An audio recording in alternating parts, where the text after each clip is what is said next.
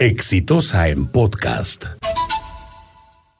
Estamos viviendo circunstancias muy particulares de la historia de nuestro país. El otro día pensaba cómo se iba a registrar este capítulo en los libros que leerán nuestros nietos dentro de unos años.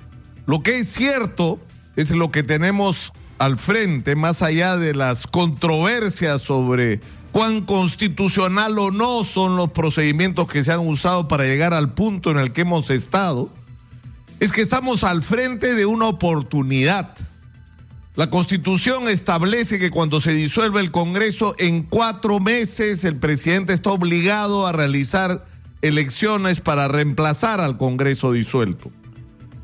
Y lo que hemos tenido es con toda seguridad el peor Congreso de la historia del Perú y lo que tenemos delante es la posibilidad, si no de resolver de una manera, digamos, decisiva y definitoria esta crisis de representación que sufrimos los peruanos, es tener por lo menos algo mejor.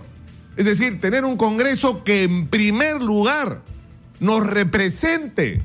Un Congreso que, esté compuesto por personas que cuando uno lo escuche hablar, cuando, cuando uno se entere de la agenda que están poniendo en el tapete, de los temas que estén discutiendo, uno diga, estas personas están representando mis intereses, están discutiendo los temas que a nosotros nos interesa que se trate. Esta gente está legislando sobre los asuntos que son de nuestro interés. Esta gente está vigilando que el recurso público sea utilizado de manera adecuada. Porque lo que nos ha pasado es que había una desconexión casi total, casi total entre los intereses del Congreso de la República y los intereses ciudadanos, pero no solamente eso. Ha ocurrido que el Congreso ha ido contra la corriente. Es decir, cuando la principal preocupación de la inmensa mayoría de los peruanos en relación al tema de la eh, corrupción es que no haya impunidad y que todos aquellos que le robaron al país reciban el castigo que merece la principal preocupación de la mayoría de congresistas ha sido cómo cuidarse las espaldas, cómo impedir que quienes metieron la mano paguen, cómo bloquear las prisiones preventivas, cómo impedir que el equipo especial Abajato avance. Entonces tenemos que exigirle al nuevo Congreso requisitos mínimos. El primero de ellos tiene que ser un compromiso cabal en la lucha anticorrupción.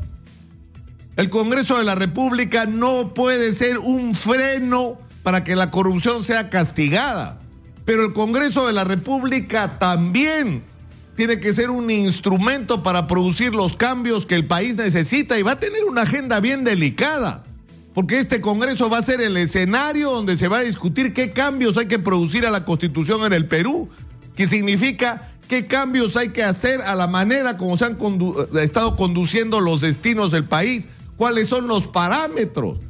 Y uno de los temas, por ejemplo, que a alguna gente le da pánico, es si deberíamos tener o no empresas públicas en determinados sectores, o evidentemente empresas públicas modernas. Y esa es una discusión a la cual alguna gente le tiene miedo, pero esa discusión hay que darla, hay que enfrentarla. Es decir, eso de haber pasado del extremo estatismo al extremo privatismo simplemente no funcionó de manera eficiente. Y eso lo vive la gente cotidianamente en lo que es su vida, en la calidad de sus servicios. Pero en fin, ese será uno de los temas de agenda. ¿Cómo hacer más eficiente el funcionamiento del aparato del Estado? ¿Cómo vamos a enfrentar la profunda crisis que tiene nuestra educación? Si no tenemos educación pública de calidad, no tenemos futuro como país. ¿Cómo vamos a enfrentar la crisis de salud pública, que tiene una de sus más dramáticas manifestaciones en la desnutrición infantil y en la anemia infantil? Lo cual supone que estamos sacrificando también aquí el futuro. Porque niños malnutridos van a ser adultos discapacitados, incapaces emocional e intelectualmente para enfrentar las tareas y el reto de la competencia. Pero eso depende finalmente todo esto de quienes vayan al Congreso. Lamentablemente vamos a tener, según todos los indicios, aunque el Jurado Nacional de Elecciones no se ha pronunciado aún, vamos a tener que llevar adelante estas elecciones con las reglas antiguas. No importa. Pero la decisión en este momento está en manos nuestras, de los ciudadanos, de las personas que se sienten comprometidas con su país, de la gente que es decente, de la gente que no va a ir a robar ni a, defender intereses distintos a lo de las personas a las que representan y a las colectividades de las que son parte. Esa es la gente que tiene que entrar al Congreso, la gente que tiene ideas para defender, que vayan al Congreso a defenderlas con pasión.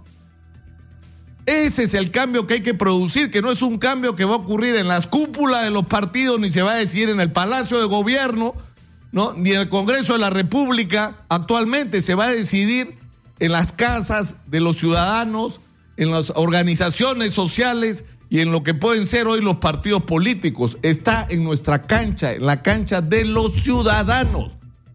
Está el reto de que las cosas sean distintas en el Perú. He dicho. Este fue un podcast de Exitosa.